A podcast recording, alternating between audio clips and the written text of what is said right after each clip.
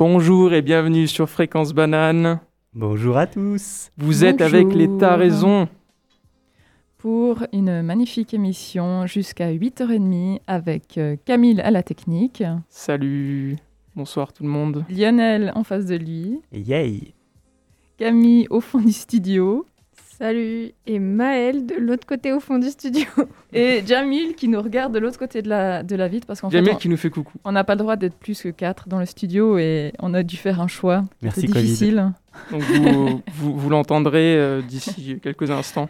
En fait, euh, en fait il, va, il, va, il va pouvoir rentrer pour, euh, pour parler un petit peu à la radio quand même. Donc vous l'aurez avec nous. Mais plus tard. juste que ce sera plus tard. Et en cette Bah, soirée, on a, D'ailleurs, on a- on a décidé de- de- d'aborder le sujet de la mort. c'est ce que j'allais dire en fait. D'ailleurs, en parlant de revenants, nous avons Jamil qui nous avait lâché. et Camille. De revenants. Parce que la semaine dernière, il n'était pas là. Mais j'étais là la semaine d'avant. Mais oui, c'est ça. Donc euh, la semaine d'avant. Et euh, c'était super cool d'écouter le podcast de la semaine dernière. Alors comment on fait pour écouter le podcast? On va sur fréquencebanane.ch ou sur Spotify. Ou sur Apple. Oui, aussi. Ah bah oui, il y en a qui sont sur Apple.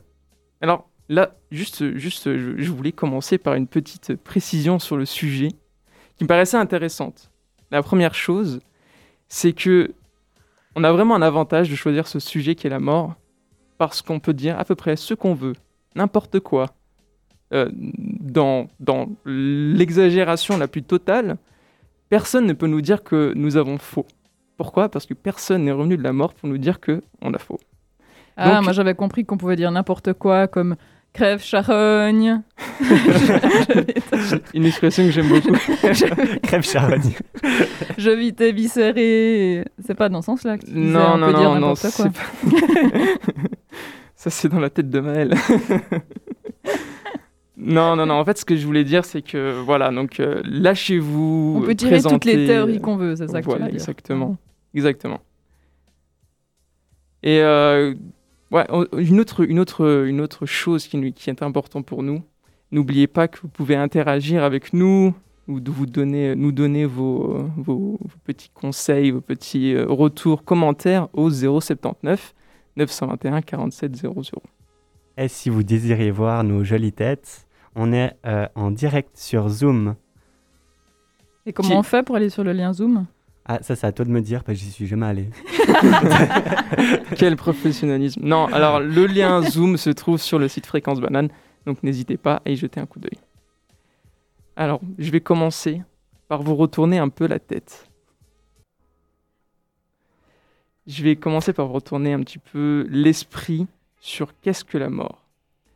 Moi. D'abord- D'abord, je voulais, j'ai, j'ai cherché un petit peu la mort au niveau, au niveau scientifique, au niveau de définir la mort. Comment est-ce qu'on pourrait définir la mort Et je suis tombé sur la question de comment reconnaître la mort. D'abord, d'abord, la première chose, c'est que je me suis dit bon, la mort, c'est la disparition de tout mouvement expressif qui fait apparaître dans une personne qu'on, qu'on voit autour de nous. euh, et dont l'absence signifierait donc la mort. Mais si vous voulez, l'immobilisation du corps, c'est juste euh, qu'on le reconnaît à cette immobilisation parce qu'il devient muet, qu'il devient décomposable, qu'il n'y a plus aucun sentiment qui traverse son, son regard. Mais le paradoxe quand même, c'est que si on regarde le corps de cette personne qui est morte, juste après, donc une nanoseconde juste, vraiment juste l'instant après sa mort, eh bien, physiquement, matériellement, rien n'a changé. Ça veut dire que tous les atomes qui le constituaient sont encore là. Et ils sont encore présents, et ils sont encore actifs. Pourtant, la mort est survenue. Mais du coup, qu'est-ce qui fait que la vie n'est plus là? Si les atomes qui nous constituent sont donc intacts, sont donc des choses qui ne peuvent, pas bouger, je, donc je ne parle pas de la décomposition, mais du temps juste après, alors, qu'est-ce qui relie la mort? Qu'est-ce qui relie la vie? À nos atomes Et qu'est-ce qui relie la vie à notre matière, à notre, notre essence qui est celle de notre corps Alors, peut-être qu'on peut se dire que la mort est juste une usure des pièces qui nous constituent. Par exemple, si on, si on étudie les cellules, les cellules sont capables de s'autodétruire. Et elles s'autodétruisent en quelques heures à peine. Mais elles ne s'autodétruisent pas vraiment dans le sens où elles commencent un processus d'autodestruction à partir du moment où leur environnement leur dit qu'il faut s'autodétruire. Donc constamment, les cellules de notre corps sont dans un phénomène de, de, de, proche du suicide en fait, et donc de reconstruction. N'hésitez pas à intervenir si vous voulez, si vous voulez dire des trucs. bah, pour moi, quand on est mort, c'est pas quand euh, notre cerveau il arrête de fonctionner. Alors, le problème, c'est que justement, quand des études ont, été montré, ont montré que quand on meurt, eh bien, le cerveau n'est pas à la fin de sa vie. Il continue et il fait même des feux d'artifice. ça. Sérieux? Ouais, mais il fait pas ça pendant des heures, parce qu'une fois que tu as ton cœur... Il fait ça vraiment très, pas, très longtemps, mais il le fait quand même. Donc une fois, la, personne est donc en arrêt total cardiaque, où on peut dire que euh, théoriquement cette personne est morte, pourtant son cerveau émet encore du signal. Il et émet un signal très fort. il se passe quelque chose. Il se passe quelque ça veut dire qu'on ressent quelque chose de hyper fort quand on meurt je ne sais pas. je ne suis pas mort, je ne peux pas te dire. mais, euh, enfin, je suis pas mort pour l'instant. Non, mais genre, euh, comme si on se fait hyper mal tout d'un coup. Je ne sais pas. mais c'est pas le même principe que la poule à laquelle tu coupes la tête puis qui continue de courir. C'est pas des activités un peu réflexes, tu vois alors, c'est euh, le, corps, ne bouge pas puisque c'est une mort qui a été étudiée dans une mort naturelle, pas une mort violente. Et donc, euh, dans la mort naturelle, euh, ce phénomène a montré que le corps en lui-même affichait des signes de vie au moment où la mort, plutôt le cerveau, je veux dire, le cerveau affichait des signes de vie au moment où la mort se passait, théoriquement. Donc, point d'interrogation, je ne sais pas vous répondre sur plus que ça. Moi, ça me fait penser aux, aux, expériences de mort imminente, où euh, la personne euh, raconte que qu'elle se voit de l'extérieur quand elle quitte son corps Enfin, je sais pas ce que tu m'as dit, ça me faisait penser à ça. Un peu comme si le cerveau, euh, d'un coup, euh, faisait quelque chose ou avait une activité forte qui, je sais pas ce qui se passe, mais euh, ça m'a fait penser à ça. Je continue sur ma lancée. Est-ce qu'on vit donc grâce à la mort de plusieurs de nos cellules, mais une mort continue, une mort qui se répète Je vais prendre un exemple, un exemple de la physique. Vous savez, euh, vous savez donc je vais, le rappeler quand même, mais vous savez que la matière est constituée d'atomes. Les atomes, ce sont quoi? Ce sont des, petites particules élémentaires qui constituent chacun des objets matériels. Et ce, cet atome est constitué d'électrons qui gravitent autour du noyau, et le noyau est constitué de protons et de neutrons. Sauf qu'il y a un petit problème avec ces neutrons.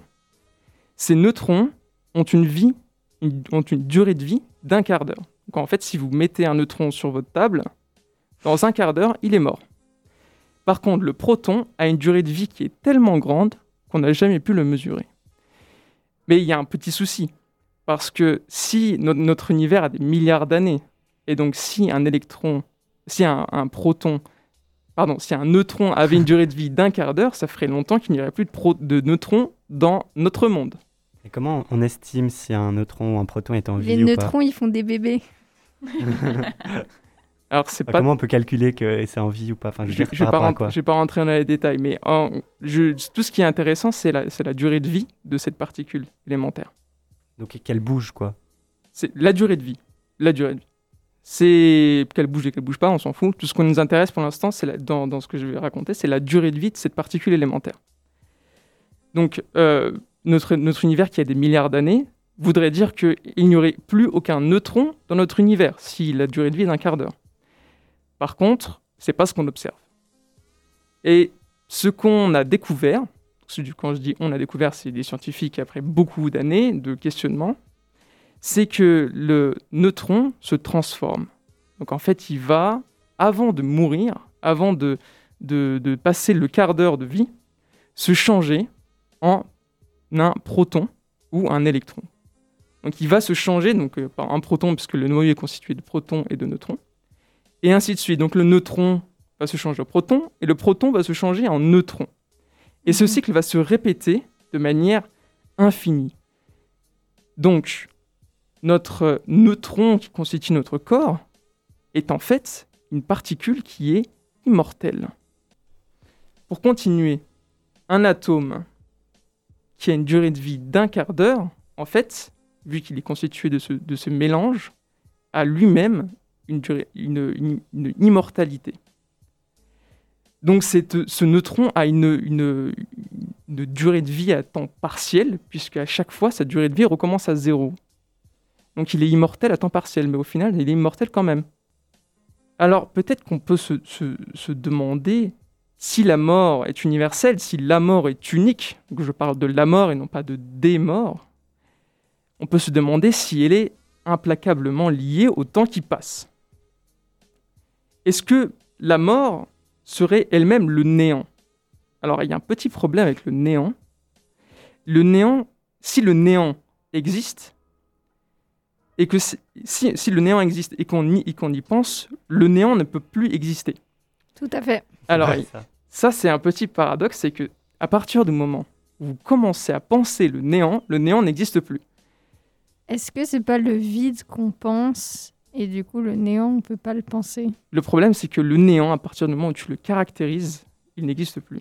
Donc le vide, si tu dis que le vide c'est le néant ou le néant c'est le vide, ça n'a plus aucun sens parce que le néant n'est plus le néant. Ok. Donc en fait, penser à la mort comme étant rien, comme étant le néant, c'est déjà donner une forme au néant et donc à la mort mais donc ça veut dire que le néant n'est plus vide. Et à partir de ce moment-là, la mort devient impensable si ce, cette mort est le néant. Donc, en fait, il faudrait donc que la mort euh, survienne dans un contexte euh, qui, lui, ne meurt pas. Donc le temps, en fait, ne peut pas, ne peut pas mourir. Et donc, si la mort intervient, c'est dans un contexte qui, lui, ne change pas. Alors peut-être qu'on peut se demander si que la vie est une propriété émergente de la matière inerte. Je ne sais pas, euh, comme, euh, comme on est constitué juste d'atomes, d'électrons et ce genre de matière, on peut se dire, mais peut-être que la matière elle-même fait, crée la vie. La matière inerte crée la vie. Alors, par exemple, je, vais, donner un exemple de tous les jours. Si on a une peinture rouge, eh bien forcément, cette peinture rouge n'est pas constituée d'atomes rouges, puisque les atomes n'ont aucune couleur. Et donc peut-être que ce seraient les interactions de la matière inerte qui créeraient cette vie, selon des phénomènes qu'on n'a pas encore découverts, autres, et qui créeraient le vivant. Souvent, dans notre quotidien, on, dit que la mort est liée au temps.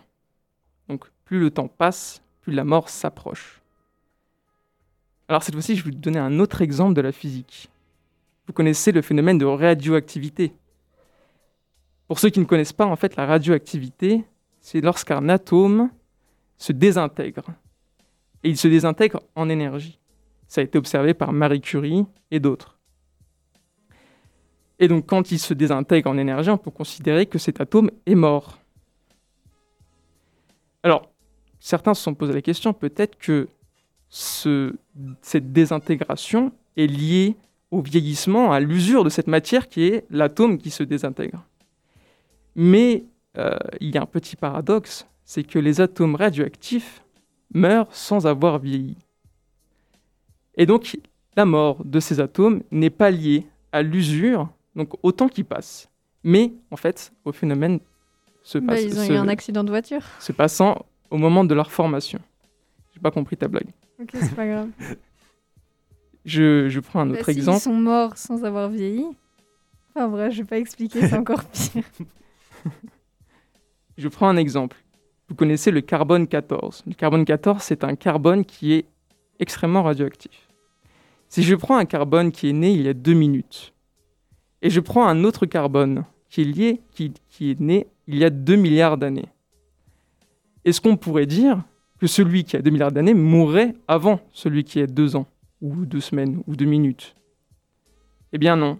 En fait, la probabilité que cet atome meure, que cet atome se désintègre, n'est absolument pas liée à son âge. Donc il est très possible, il est concevable de dire que l'atome qui a 2 minutes meurt avant celui qui a 2 milliards d'années. Voilà, j'espère que votre cerveau n'a pas trop fumé pendant cette. euh, Ouais, tu m'as un peu perdu, chronique. mais mais il y avait quand même des, des trucs qui me touchaient, genre sans que je comprenne vraiment. Je sentais un peu le sens profond de, de ce que tu disais. Et c'est juste que je n'avais peut-être pas assez le langage euh, scientifique pour que ça soit familier et que, que je puisse tout comprendre. Mais c'était très intéressant. En fait, tout ça, tout ça a pour, euh, pour but d'essayer de définir la mort, mais c'est très difficile parce que tout, euh, dès qu'on commence à, à donner une hypothèse sur qu'est-ce que la mort, eh bien on se retrouve dans une impasse, et donc la mort ne peut pas être ce que l'hypothèse vient de, de- de- d'être euh, l'hypothèse qu'on a fait en fait. Je trouve Dans tous les qu'on cas. peut résumer avec la mort est impensable. Je trouve que c'est une phrase qui résume bien. Vous êtes toujours sur Fréquence Banane. On parle aujourd'hui de la mort. Et je vais vous parler de mon point de vue personnel sur mes expériences avec la mort. J'ai été confronté, comme presque tout le monde, à la mort d'un proche. Ça a été à chaque fois un bouleversement, une période de remise en question, parfois même une libération. La première fois que j'ai été réellement touché par la mort d'un proche, fut lorsqu'un de mes amis perdit brusquement la vie par un arrêt cardiaque. C'est arri- euh, c'est arrivé venant de nulle part. C'était une personne très sensible, avec un grand cœur. D'un point de vue extérieur, il paraissait parfaitement adapté à cette vie. Une année plus tard, c'est le tour d'une autre connaissance de quitter ce monde. Pratiquement de la même manière, une soudaine maladie arrivait de nulle part, emportant avec elle la vie de mon ami. Ces deux événements furent pour moi comme une tempête d'incompréhension et de questionnement. Je ressentais une injustice immense envers la vie, envers le monde. Ces deux amis étaient des personnes très sensibles, avec un cœur doux, des personnes avec de belles valeurs envers les gens. Elles ne méritaient pas cette fin. Ma première réaction fut donc d'abord d'en vouloir à l'air du temps, à la dureté de la vie, au manque d'empathie et d'amour qu'il règne actuellement entre les hommes. J'ai pensé que cette vie-là n'était pas adaptée pour des gens avec des cœurs si sensibles, et ça m'a révolté. Ensuite, j'ai commencé à prendre un peu de recul. Je me suis dit qu'il n'y avait pas forcément quelque chose à comprendre, ni de sens particulier. La vie est différente pour chacun, et la mort aussi. Certains ont une vie longue et une mort lente, d'autres vivent très brièvement et meurent soudainement. Je me rappelle d'une métaphore que je me faisais dans ma tête pour me réconforter la vie des étoiles. En fonction de leur grandeur, leur composition, leur énergie, celles-ci vivent plus ou moins longtemps. Les étoiles avec le plus d'énergie sont les plus éblouissantes, mais aussi les plus instables. Leur vie est très intense, elle illumine de toute sa lumière et s'épuise rapidement. Comme les étoiles, la vie humaine contient toute une diversité dans sa manière d'être, dans sa manière de dégager son énergie. Et tout cela, on n'y peut rien. C'est juste le cycle naturel des choses. Même les accidents les plus invraisemblables font partie de ce cycle. On a beau essayer de donner un sens à tout ça, mais tout nous échappe. Tout cela m'a donc aidé à me poser un peu moins de questions, essayer de profiter du moment présent, profiter du temps que l'on a avec nos proches. Ça m'a aussi aidé à prendre du recul sur ma façon de voir la mort. J'ai l'impression d'être moins attaché à cette notion de fin, d'enfer ou de paradis. Et au lieu de m'im- au lieu de m'imaginer des choses dans ma tête, j'ai compris que le plus important était d'incarner réellement dans la vie, expérimenter concrètement, en gardant à l'esprit que tout passe tout le temps, que tout est impermanent. Autant se rappeler des choses positives autour de la mort. La mort, ça fait exprimer de belles émotions entre les gens. C'est un moment où l'on peut tout lâcher et partager notre tristesse librement. C'est un moment où l'on se rapproche pour se soutenir et dans l'atmosphère flotte une sorte de bienveillance inconditionnelle. Durant ces expériences douloureuses, j'ai aussi trouvé beaucoup de soutien. Encore aujourd'hui, c'est une source de réconfort. Et vous Est-ce que vous voyez des, des, des aspects positifs avec la mort? Des aspects positifs, c'est un peu, un peu difficile de. Ah, on trouve toujours du positif partout si on cherche. Bah, euh, ça dépend. Je pense que ça dépend de qui tu parles. Par exemple, euh, si c'est une personne qui est, euh, je pense que c'est toujours lié à un lien affectif en fait. Donc je pense que quand tu dis, euh, euh, tu parles de, de, de- d'aspect affectif, par exemple, si c'est un proche, c'est toujours très dur. Si c'est quelqu'un que tu ne connais pas, bah, ça te fait ni chaud ni froid. Par contre, si c'est ton ennemi, en général, euh, tu cherches à le tuer. Et donc, quand tu... Pas forcément. Mais non, mais je parle, je parle d'ennemis au niveau de, de la guerre. ok. Donc quand tu quand as un ennemi euh, au niveau de la guerre, tu, tu cherches à tuer cet ennemi, donc tu es content qu'il meure. Mm. Donc je pense que c'est juste une position de- d'une personne par rapport à l'autre et de, du lien affectif qui les unit. Moi, je pensais plus à l'atmosphère qui, qui, qui est en conséquence de, de la mort d'un proche. Genre, euh, je trouve que ça, ça fait remettre en question et, et du coup, ça, ça peut amener du positif avec tout, tout, ce, quoi- tout ce qui peut ressortir, quoi.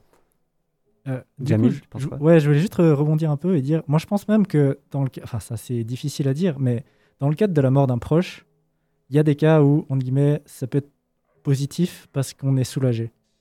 Je, je parle surtout du cas où, par exemple, quelqu'un, justement, tu as parlé de mort lente, plus ou moins. Mhm. Certaines personnes passent beaucoup de temps à l'hôpital, entre guillemets, souffrent.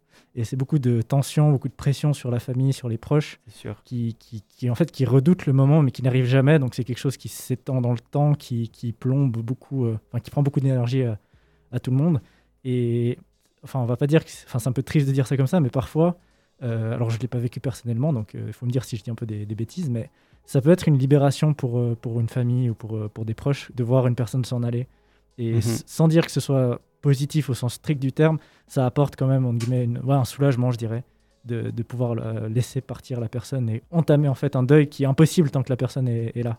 Mhm. Donc euh, dans le cadre. Ouais, c'est plus qu'il y a une libé- enfin il y a, il y a une libération un peu au niveau de la situation. C'est pas tellement qu'on est heureux que la personne elle parte, mais c'est plus que la que la libération de la situation, ça donne quand même une, une, une interprétation un peu positive. Oui, oui, tout à fait. Ouais. Je suis pas en train de dire que c'est un- bien que, que les. Enfin, Non, mais parfois la mort c'est quand même l'issue à certains problèmes, hein, c'est vrai. euh, oui, oui, c'est vrai. C'est vrai qu'on pourrait euh, émettre ben, tout ce qui est par exemple euh, l'association. Enfin, je pas si c'est une association, une fondation, mais Exit qui est en Suisse, qui permet aux gens de Mm. bah, le suicide assisté, qui est un peu controversé peut-être, mais qui reste une solution que certaines personnes euh, prennent. Et je pense que ces personnes-là, ben, après autant de temps à y réfléchir et à être accompagnées, ils voient, ils voient ça comme vraiment euh, quelque chose de positif, à mon avis. Par contre, je, je pense plus euh, qu'au niveau affectif, je le, je, la mort, je le vois, je le vois plus dans le sens euh, apprentissage en fait. Ouais. c'est euh, un gain en fait. C'est pas, c'est pas vraiment que t'es. Je, je pense pas que le soulager, je- j'aurais pas dit soulager personnellement. J'aurais dit euh, que tu gagnes, tu gagnes quelque chose. Tu peux très bien perdre si tu ne, si, c'est- si ça te fait vraiment très mal. Mais je pense que tu gagnes dans la mort. euh, tu gagnes un apprentissage de la vie dans la mort, ce qui est vraiment euh, un peu paradoxal. Mais tu gagnes, en tu gagnes un apprentissage dans ta vie par la mort de quelqu'un d'autre. Ouais, un peu comme, euh, comme n'importe quelle, enfin, un peu comme n'importe quelle expérience un peu difficile qu'on doit surmonter. Enfin, surmonter des obstacles ça nous permet de, de- de progresser. Enfin, c'est comme ça que tu l'entends. Ouais, c'est ça, c'est euh, en fait apprendre sur soi pour pouvoir surmonter, euh, surmonter ce, qui ne, va pas. Et donc, euh, ce qui ne va pas, c'est ta, tristesse, en fait. Et donc, euh, tout ça, c'est relié euh, à comment tu as vécu avec la personne et puis euh, ce que tu aurais voulu lui dire ou ne pas dire, ou pourquoi tu ne l'as pas dit, ou pourquoi tu l'as dit, etc. Ce genre de choses, quoi. Mais tu vois, je pense quand même qu'il y y a- quand tu as eu par exemple des conflits vraiment très, très forts et très profonds dans ta famille, quand tu as eu des, un historique avec certaines personnes qui a été violent, je pense que quand même quand la personne elle meurt, il y a un peu la fin d'une histoire. Et je pense que ça ne veut pas dire que tu es malveillant, mais c'est plus aussi peut-être le soulagement de se dire ouais ben cette histoire c'est vraiment terminé quoi. Et ça, je, pense que c'est aussi un, on dit, un, ressenti qui est, qui est sain. De se dire ouais c'est peut-être aussi symboliquement c'est peut-être la fin euh, la fin d'une situation compliquée et puis euh, et, et même si tu voulais que ça se résolve autrement il y a des fois un peu des impasses dans les relations entre les gens et- Ça, ça me parle ce que tu dis parce que ça m'a, fait ça avec mon grand-père qui, euh, qui, euh, qui avait un problème de mémoire et à la fin de sa vie, c'était vraiment compliqué. On, on devait vraiment prendre soin de lui tout le temps. et pour, spécialement pour ma grand-mère, c'était vraiment une, une grosse charge. Et à partir du moment qu'il est parti, enfin, on, s'attendait tellement à ça que on l'a vraiment tous ressenti un peu comme un soulagement, euh, comme euh, une décharge un peu, Mhm. une libération. Et, et du coup, euh, ouais, c'était un peu comme tu l'as dit, quoi. Et du coup, je rebondis un petit peu là-dessus parce que, comme vous savez, chaque semaine, je reçois un certain nombre de lettres de personnes qui, qui parlent un petit peu de leur vie personnelle et puis qui nous envoient en fait leur situation pour qu'on puisse en discuter ici. Et cette semaine, ben, du coup, comme on avait choisi un petit peu d'explorer euh, cette euh, thématique de la mort, ben, j'ai sélectionné pour vous euh, le courrier d'Arthur qui euh, parle justement un peu de cette thématique. Donc, donc déjà, merci à tous les autres hein, qui nous ont écrit. Ça fait toujours plaisir de voir votre confiance. Merci beaucoup. Merci. Et puis, du coup, donc, je cite un petit extrait de sa lettre. Euh, je viens d'apprendre la mort d'un de mes amis qui s'est suicidé. Je ne réalise pas encore ce qu'il s'est passé et comment un tel événement a pu se produire. C'est vrai qu'il avait des, qu'il avait des problèmes de dépression, il parlait souvent de mettre fin à sa vie, mais je pensais qu'il n'aurait quand même pas le courage de passer à l'acte. Je suis choquée par cette nouvelle. Je l'avais encore croisé la semaine dernière, on s'était dit bonjour. C'était la dernière fois et je ne le savais même pas.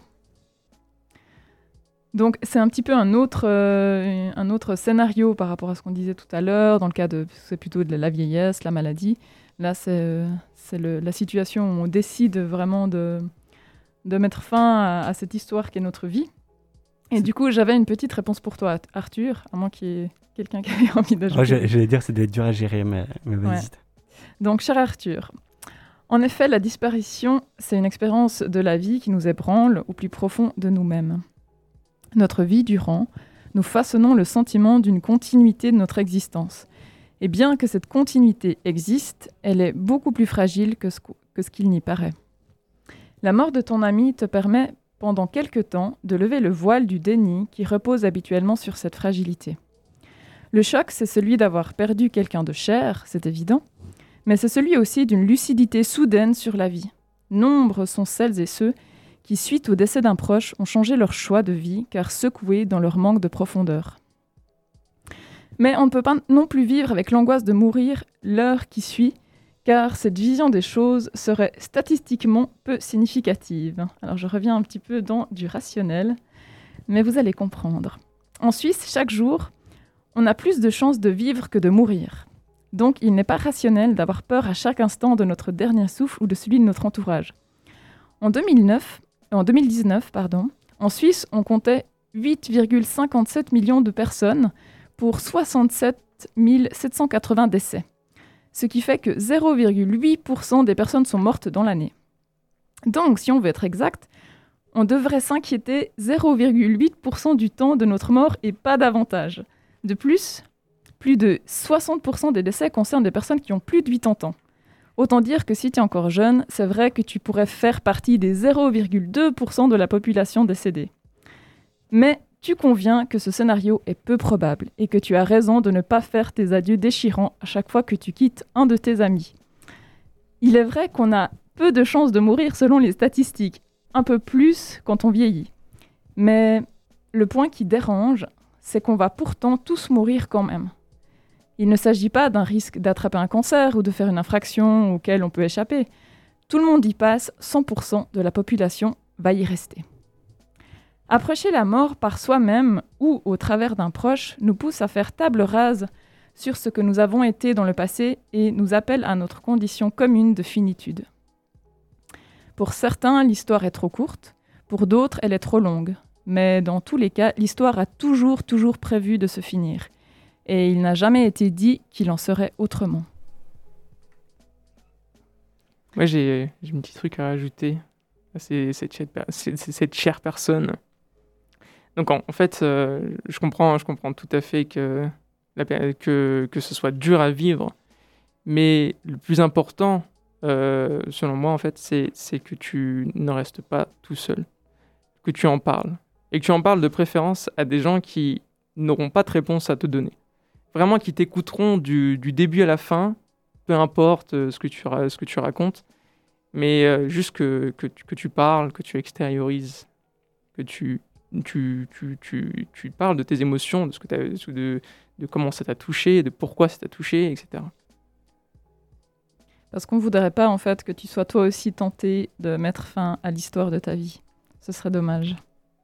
Absolument pas. Je, vous- je vous propose de, de passer une petite euh, pause musicale, et ensuite euh, Jamil nous, nous racontera sa, sa jolie chronique. Avec grand plaisir. On va essayer d'être un peu plus euh, léger.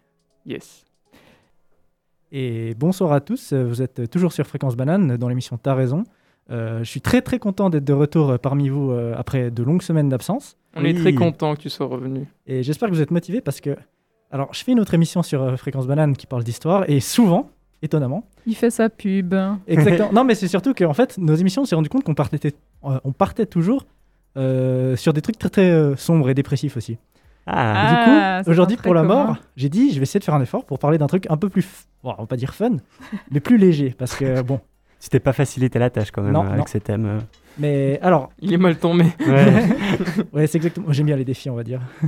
Mais toujours est-il que. Alors, j'ai pris un truc pseudo-historique. Je vous avoue que j'ai pas préparé une chronique très très poussée parce que c'était pas le but non plus de vous faire une, une leçon.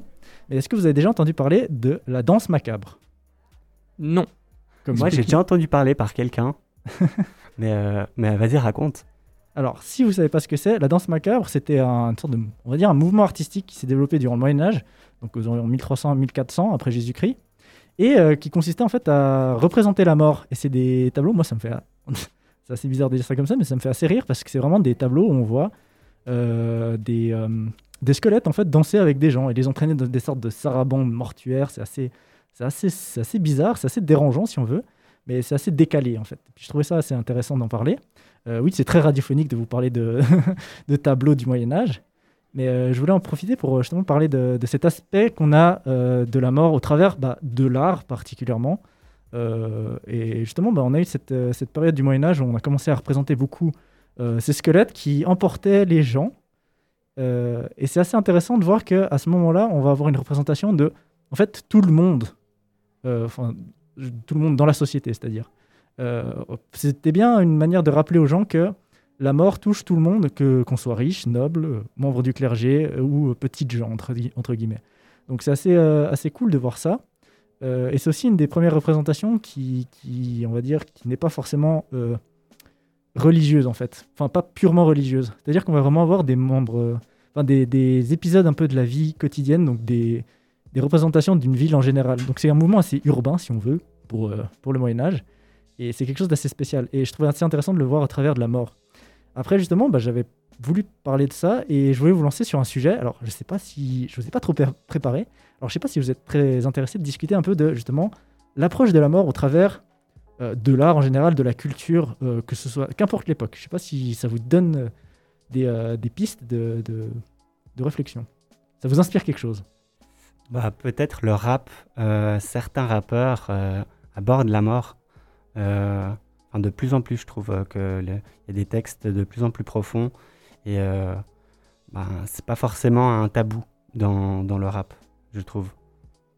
C'est assez intéressant que tu dises ça, justement. Peut-être qu'on parle plus de la mort qu'à une époque mhm. et qu'on en ait peut-être moins peur. enfin, justement, enfin, c'est un peu pour revenir un peu sur tout le, toute l'émission. Enfin, c'est assez cool de, de, voir que, comment dire, la, enfin, la mort a pas toujours la, on n'a pas toujours la même, euh, le même angle de vue sur la mort. Euh, que ce soit justement euh, si on en a peur à certaines époques, avec justement un besoin de transposer un au-delà pour se sentir rassuré dans notre propre vie. Propre vie. que ça, dépend aussi des cultures, avec des cultures qui n'ont pas du tout peur de la mort. On peut, enfin, vous me dites si je digresse trop, hein, mais par mmh. exemple, les, les, les, civilisations antiques, on peut prendre les Égyptiens par exemple, qui n'avaient pas du tout le même rapport à la mort, et qu'il voyait plutôt comme un autre monde et qu'il voyait pas ça de manière très négative. Euh, on a justement tous les rituels de momification qui, demandent à faire passer le mort de la meilleure des, meilleure des manières.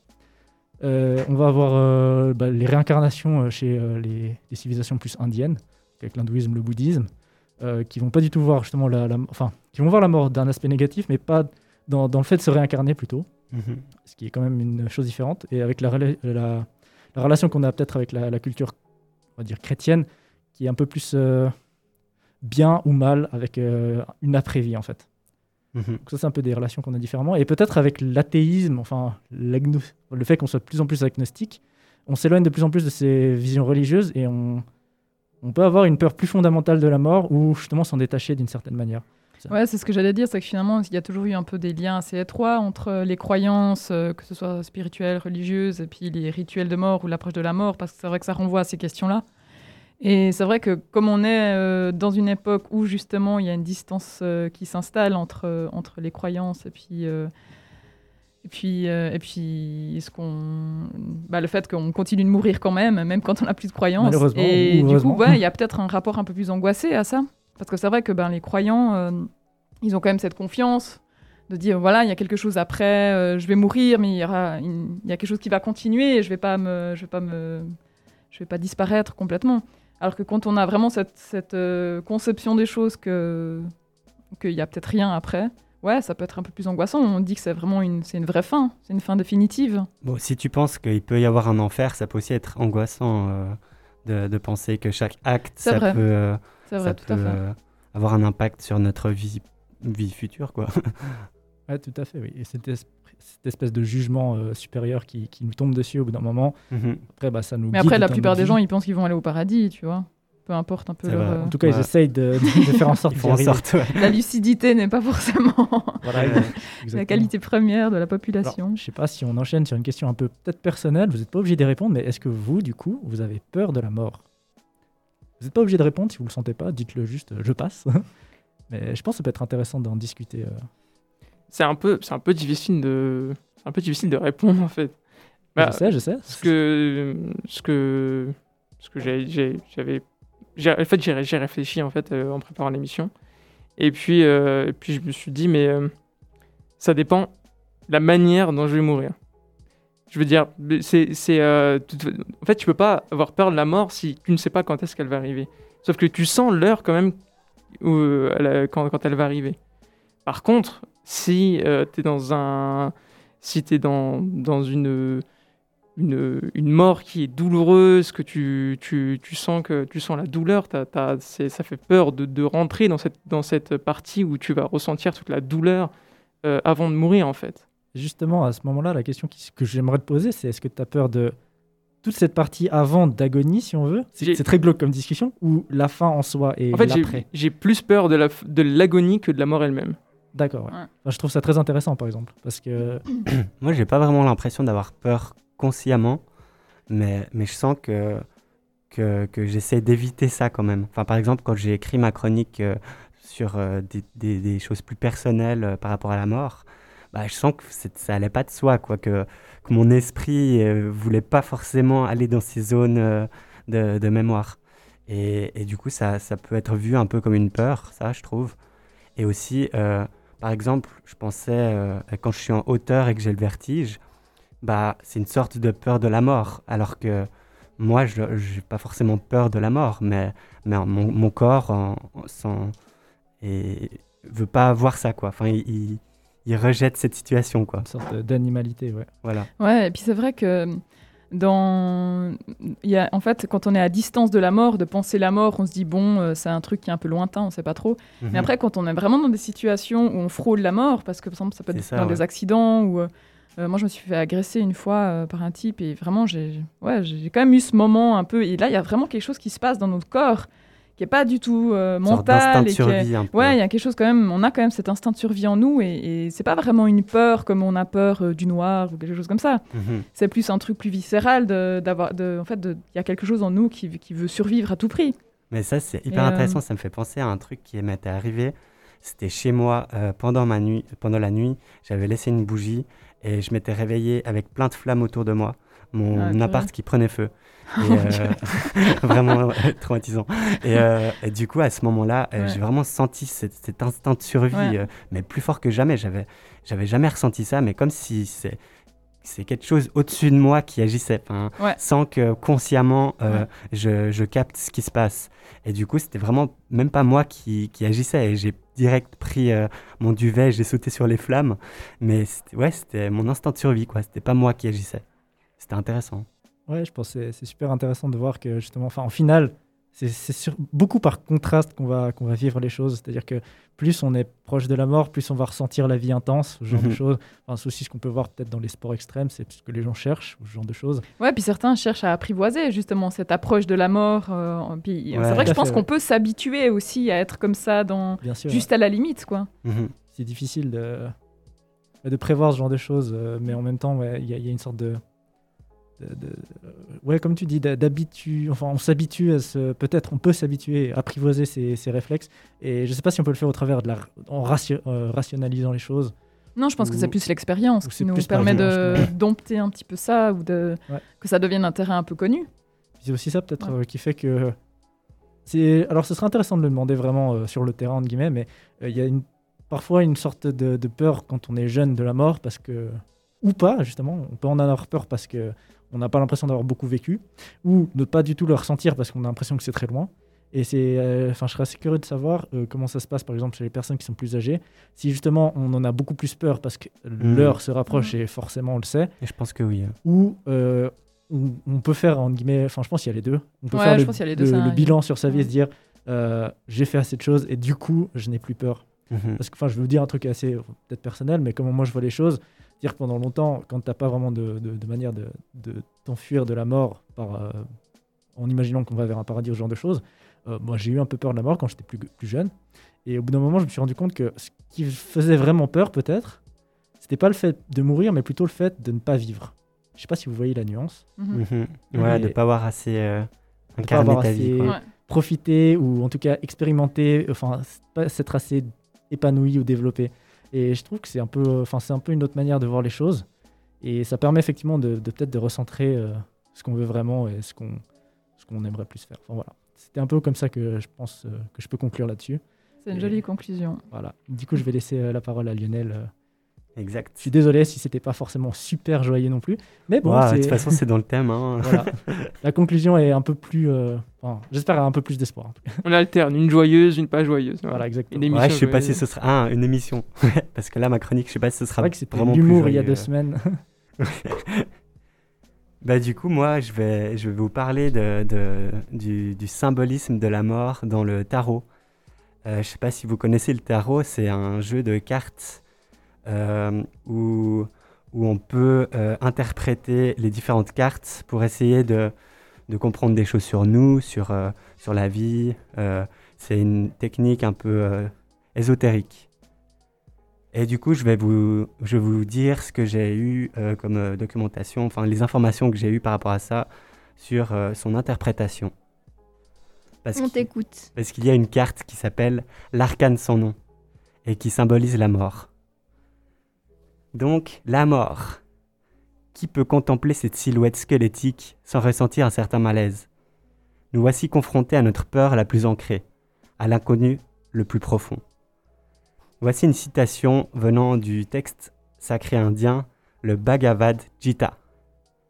Je suis la mort qui tout dévore, et aussi la source de tout ce qui est à venir. La carte du tarot est décrite comme ça. L'arcane sans nom fait apparaître un personnage squelettique qui tient une faux dans sa main de manière active et qui semble avancer de manière décidée vers la droite. Sur le sol se trouvent des fragments humains, représentant que quelle que soit sa position, tout le monde doit subir la transformation suprême. Personne n'est épargné. Il y a aussi des touffes d'herbes de différentes couleurs, montrant que le sol est riche et qu'il est fertile. Dès lors, le travail de l'arcane sans nom n'est pas de faucher, mais de bonifier, de faire renaître la vie sous une autre forme. L'arcane sans nom symbolise la fin, certes, mais uniquement dans le sens où cette fin permet à un nouveau chapitre de s'écrire. Un chapitre plus important et plus bénéfique. Il faut être en capacité de mettre le passé derrière soi, afin d'accepter ces nouvelles opportunités.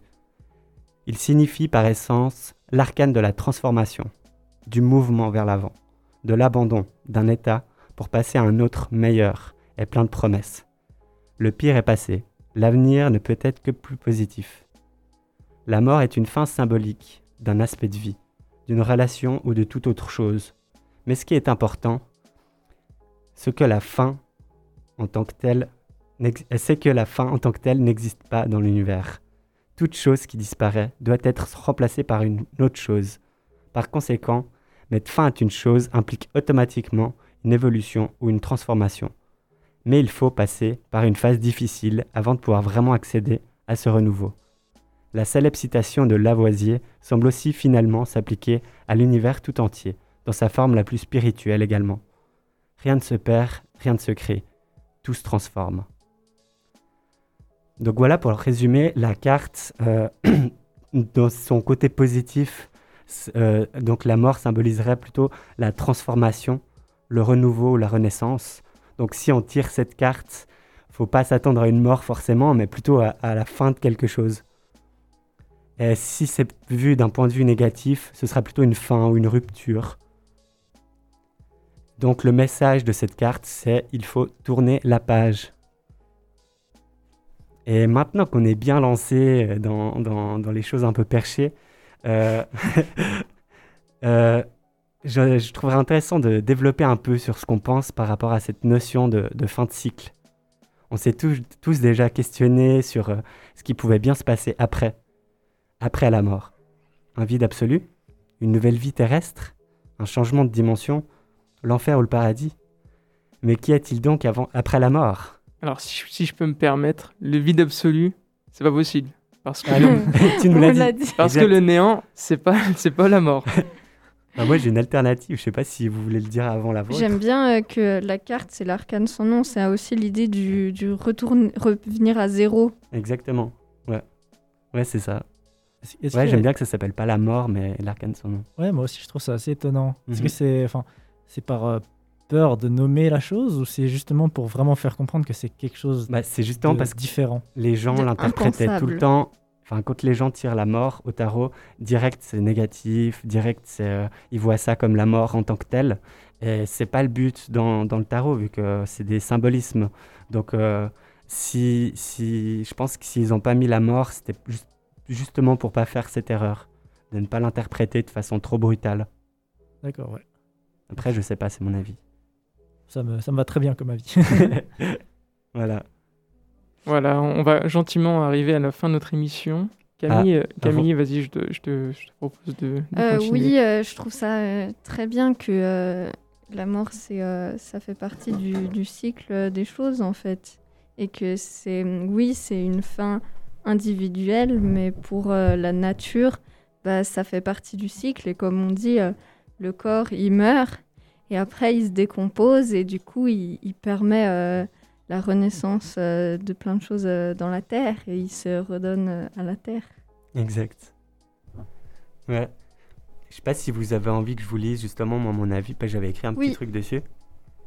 Bah pour ma part, du coup, je vois je vois pas la mort comme une fin en soi, du coup, mais plutôt comme un passage, une séparation.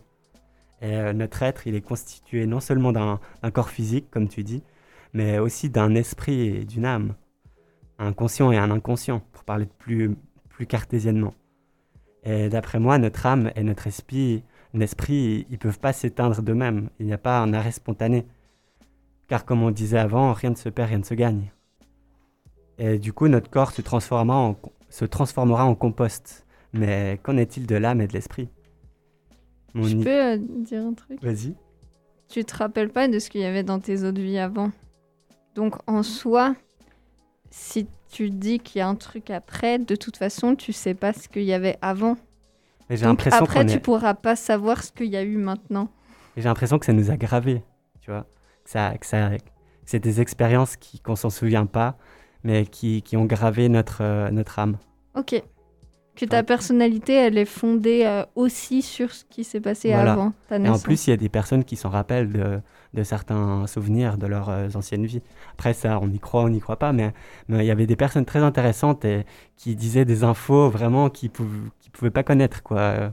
Donc, c'est ouais, En- intéressant. En parlant d'infos que, que ne- qu'il est impossible de connaître, euh, il y a eu euh, une expérience sur un, un monsieur, j'ai oublié son nom, mais euh, il disait euh, pouvoir projeter son, son âme en fait, faire sortir euh, son, faire une projection astrale, sortir son, sa personnalité de son corps. Mhm. Et puis, euh, du coup, les scientifiques se sont intéressés à son cas.